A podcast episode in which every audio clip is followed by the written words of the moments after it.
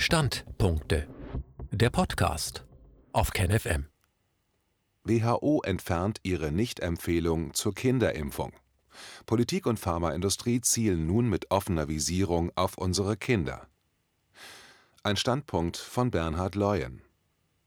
Mit der aktuellen Hysterie 2.0 um die sogenannte Delta-Variante des Coronavirus kristallisiert sich die jüngste Strategie dieser künstlich forcierten Gesellschaftskrise heraus. Die Bürger, die mit einer beeindruckenden Restnaivität wirklich darauf hofften, dass die Sommermonate etwas Ruhe in das seit über einem Jahr genötigte Dasein bringen, werden durch die mediale Dauerkonfrontation mit neuesten Angst- und Drohszenarien sehr schnell wieder in die nüchterne Alltagsrealität zurückkatapultiert. Ausführende Politik und zuarbeitende Medien schreiten weiterhin Seit an Seit, um dem finalen Sieg der Pharmaindustrie entsprechende Flankenhilfe zu gewährleisten der Herbst, er kommt, auch dieses Jahr, jedoch nicht gülden, sondern er könnte sich düster darstellen. Es droht Ungemach, ausgehend mal wieder einer Virusvariante. Diese Mutation könnte die individuelle Biografie erneut sehr schnell beeinträchtigen, wenn sich nicht zügigst noch in diesen Sommermonaten alle Menschen unseres Landes impfen lassen. Alle? Alle. Auch die Kinder? Ja, weil die vermeintlich hochansteckende Delta-Variante diesmal ganz mies die Jüngsten ins Visier genommen hat. Dazu später mehr. Schlagzeilen und Meldungen Delta-Variante von Corona, wenige Sekunden reichen für Ansteckung. Warnungen, Forderungen, Sorgen, Delta-Variante breitet sich in Deutschland aus. Neue Corona-Variante, Delta-Mutation breitet sich rasant aus und die Politik warnt nur. In Deutschland wächst die Sorge, im Herbst von der neuen Corona-Variante überrollt zu werden dem medialen Pollenflug mit breiter allergischer Wirkung quer durch das Land kann sich der Normalbürger erneut kaum entziehen. Delta-Variante hat Solingen erreicht. Pandemie, Corona. Thüringens Gesundheitsministerin warnt vor Delta-Variante. Schon neun Fälle. Delta-Variante im Kreis Unna angekommen. Gesundheitssenatorin Kaleitschi warnt vor Verbreitung. Bislang 156 Fälle der Delta-Variante in Berlin festgestellt bei einer aktuellen Inzidenz von 6,5 in einer Stadt mit 3,645 Millionen Einwohnern eine schockierende Nachricht.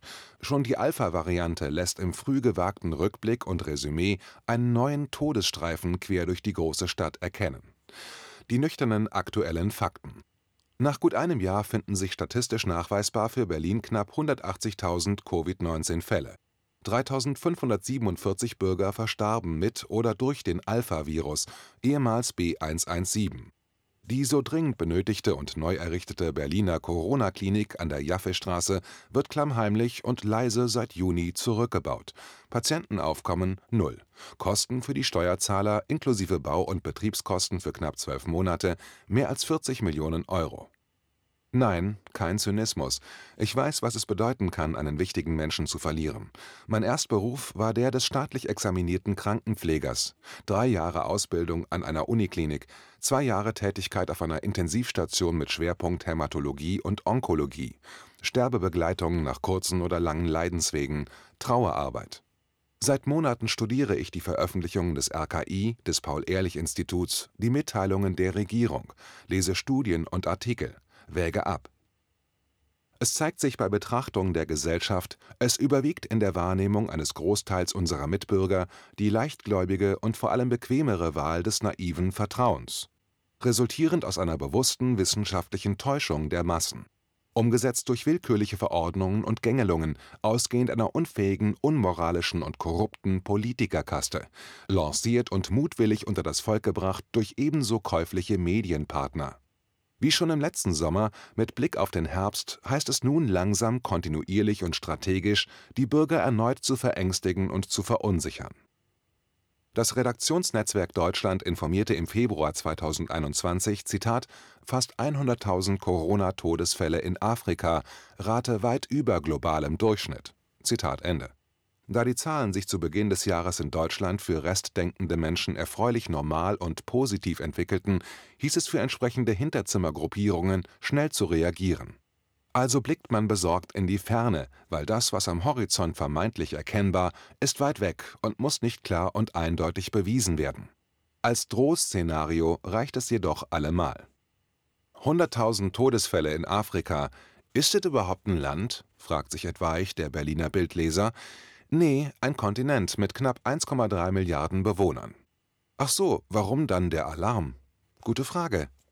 Die afrikanische Gesundheitsbehörde zeigte sich aufgrund der überdurchschnittlich hohen Todesrate besorgt, so das Redaktionsnetzwerk Deutschland weiter in seinem Artikel. Ist dem so? Im Oktober letzten Jahres rätselte die Apothekenumschau, Auflage knapp 7,6 Millionen Exemplare, Zitat Warum hat Afrika so wenig Corona-Tote?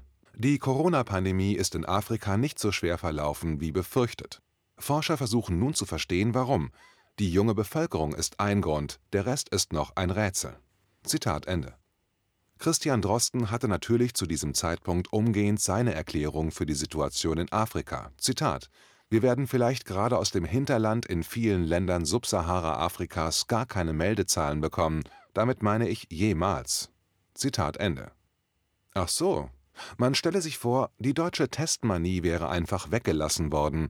Hätten wir dann auch afrikanische Zahlen und Zustände erlebt, nämlich den Status milder Verläufe und weniger Todesfälle? Ja, ich weiß, eine Verschwörungstheorie. Im März 2020 klang das bei dem Top-Virologen und Regierungsberater der Stunde Drosten noch ganz anders in seiner rein subjektiven Einschätzung. Zitat: In den afrikanischen Ländern wird in diesem Sommer der Peak der Infektionen auftreten. Ich mag mir gar nicht ausmalen, welche Bilder man sehen wird. Wir werden noch erleben, dass die Leute daran auf den Straßen sterben in Afrika. Die Situation wird schlimm sein, sehr schlimm. Zitat Ende man muss diese Zitate immer wieder und erneut aus dem Archiv holen, damit die Einheizer der zurückliegenden Monate daran erinnert werden, sehr viele Menschen in diesem Land haben sehr wohl genau zugehört und aufgepasst, haben sich nicht einschüchtern lassen. Anfang Juni 2021. Die Deutsche Welle teilt ihren Lesern und Hörern mit: Zitat Afrika, die dritte Corona-Welle ist da. Die Infektionen steigen in vielen Ländern in Afrika aktuell an. Es fehlt an Geld und Impfstoffen. Zitat Ende. Der Spiegel legt am 19.06. noch eine Einheizerkohle obendrauf. Zitat: Corona-Desaster in Afrika. Das passiert, wenn die Delta-Variante auf eine ungeimpfte Bevölkerung trifft. In Afrika wütet eine dritte Corona-Welle, in einigen Gegenden so schlimm wie nie zuvor. Zitat Ende. Die Delta-Variante wütet also. Wenn etwas wütet, bedeutet dies nach Definition eine Situation von zerstörender, vernichtender Wirkung der Spiegel-Artikel wütet inhaltlich für seine Leser weiter. Zitat: Catherine Kyobotungi ist eine der führenden Covid-Expertinnen Afrikas. Doch der Horror, den die Epidemiologin aus Uganda vergangene Woche erleben musste, traf auch sie unvorbereitet.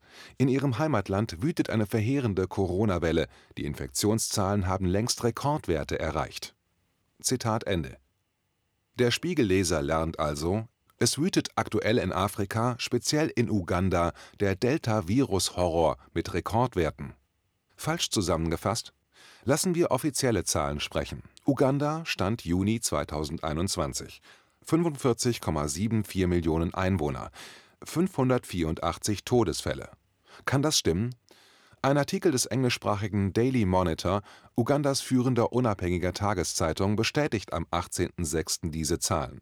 Zitat Statistiken des Gesundheitsministeriums zeigen, dass seit Juli letzten Jahres 508 Menschen an Covid-19 gestorben sind, obwohl einige Leute die Zahlen bestritten haben und meinten, dass viel mehr Todesfälle in privaten medizinischen Zentren und in Heimen aufgetreten sind, die nicht gezählt wurden. Zitat Ende. Es bleibt undurchsichtig, aber Uganda ist realistisch betrachtet weit entfernt von einer wütenden und verheerenden dritten Corona-Welle Worum könnte es also gehen bei dem besorgten Blick nach Afrika? Die Seite German Foreign Policy informierte am 16. Juni, dass der Mainzer Pharmakonzern BioNTech die Expansion auf den afrikanischen Kontinent plant. BioNTech gab das Vorhaben bekannt, nachdem die EU Ende Mai 2021 angekündigt hatte, die Errichtung von Impfstofffabriken in ausgewählten Ländern Afrikas mit bis zu einer Milliarde Euro zu unterstützen Erste Abfüllvorgänge in Afrika seien jedoch seitens BioNTech nicht vor Mitte 2022, die Komplettproduktion frühestens 2025 ins sprichwörtliche Visier genommen. Für den Kampf gegen die Covid-19-Pandemie wäre das laut German Foreign Policy zu spät. Aber, und darum geht es ja eigentlich nur, Experten gehen davon aus, dass der afrikanische Impfstoffmarkt rasant wächst.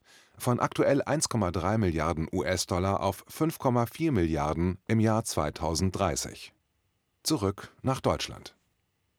Die Verachtung gegenüber den Hofnarren und Närrinnen, die als sogenannte Persönlichkeiten der Stunde ihren Moment des bis dato kläglichen Daseins erleben, wächst mittlerweile rasant.